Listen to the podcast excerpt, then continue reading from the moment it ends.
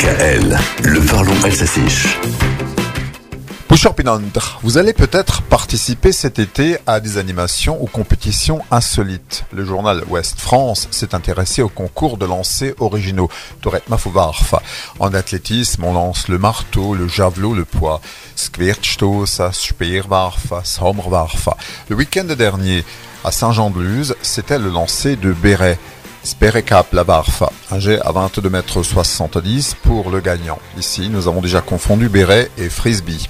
À la canot, en nous, vous pourrez lancer les tongs, Tsumr Santaola. Avec le pied, bien sûr, 39 mètres 56, record à battre. Dans le Morbihan, Anne-Claire Le Garec est la multi-championne du lancer de bourriche d'huître. Bien sûr, on ne balance pas les mollusques, remplacés ici par du sable. Plus fort, et toujours en Bretagne, le championnat du monde de lancer de menhir. Henkelstein. Pour un gaillard comme Fred, c'est la catégorie Astérix dans ce concours, un menhir de 25 kg à balancer.